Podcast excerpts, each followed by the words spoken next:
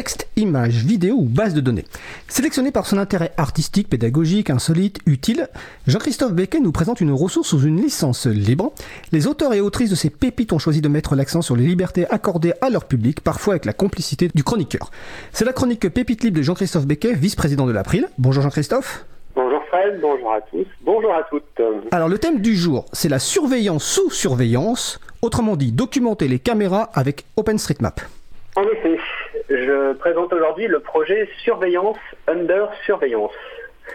Surveillance Under Surveillance propose de documenter les caméras partout dans le monde avec OpenStreetMap. Il s'agit d'un projet collaboratif, intégralement basé sur des logiciels libres et des données ouvertes. En France, la loi impose une obligation d'autorisation préalable pour l'installation de caméras surveillance sur la voie publique et dans les lieux ouverts au public.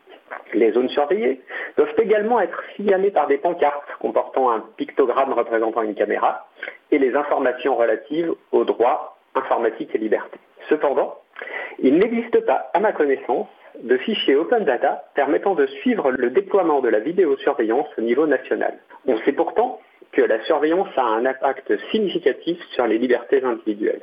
Ainsi, même s'ils n'en ont pas forcément conscience, les individus modifient leur comportement lorsqu'ils se savent surveillés.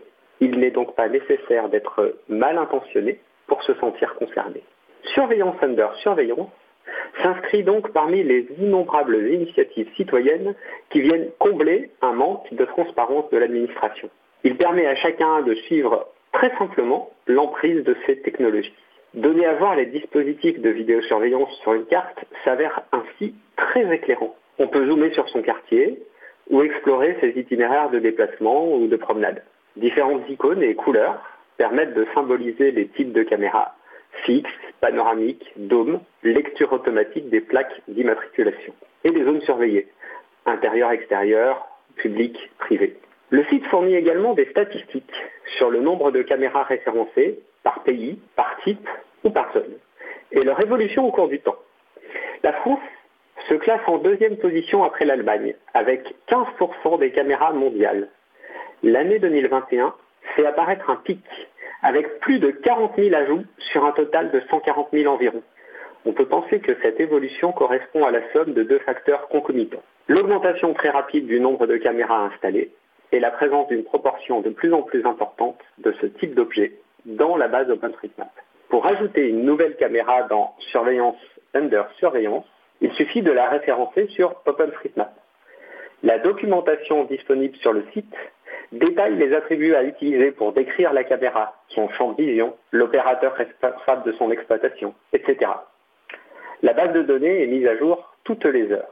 Quelques minutes de patience et votre contribution sera donc visible sur la carte. Surveillance under surveillance. Ce projet illustre l'intérêt d'une base de données libre, enrichie et mise à jour à chaque instant par des millions de contributeurs dans le monde entier. Grâce à sa licence libre, OpenStreetMap permet de construire tout type de projet géographique. La réutilisation des données, dès lors qu'elle respecte l'obligation de créditer les contributeurs et la clause copyleft de la licence ODBL, augmente l'audience d'OpenStreetMap. En fournissant une documentation accessible et un retour visuel immédiat, le projet Surveillance Under Surveillance encourage également les personnes à franchir le pas de la contribution. C'est un cercle vertueux rendu possible par les libertés accordées à tous et à toutes. Merci Jean-Christophe. J'avoue que je ne connaissais pas du tout cet objet euh, caméra de, de, vidéosurveillance sur OpenStreetMap. Je vais préciser que la licence ODBL dont tu viens de parler, donc c'est Open Database License, donc une licence libre pour les bases euh, de données. Je vais également préciser qu'on a parlé déjà deux fois au moins d'OpenStreetMap en détail dans l'émission, donc je renvoie les personnes qui nous écoutent aux émissions 29 et 37. Et pour retrouver les émissions, c'est facile, hein, c'est libravou.org slash 29 ou libravou.org slash 37. Et donc vous retrouverez à la fois les podcasts et les transcriptions. Et on peut préciser qu'on peut euh, contribuer sur OpenStreetMap à la partir d'un ordinateur, mais aussi d'un téléphone mobile. C'est d'ailleurs souvent le plus simple. Absolument. Euh, et euh, OpenStreetMap est aujourd'hui devenu un projet très accessible et très ouvert. Et donc, il ne faut pas hésiter à faire ses premiers pas de contributeur ou de contributrice.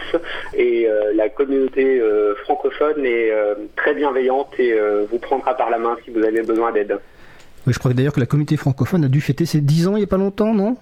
Absolument, oui. L'association OpenStreetMap euh, fêtait ses 10, ses 10 ans euh, l'année dernière. Ouais, c'était un bon souvenir. Euh, en plus, je crois que c'était la dernière fois qu'on s'est vu de, de- de façon physique. Absolument, sur Paris. Ouais, exactement. Eh, Écoute, Jean-Christophe, donc c'était la chronique Pépite libre de Jean-Christophe Becquet, vice-président de l'April. Bah écoute, on se retrouve pour la prochaine au mois de, bah très rapidement, peut-être en, peut-être, bah non, en mars plutôt. On est déjà en février, donc en mars. Bonne journée Jean-Christophe. À bientôt. Merci, bonne émission, à bientôt.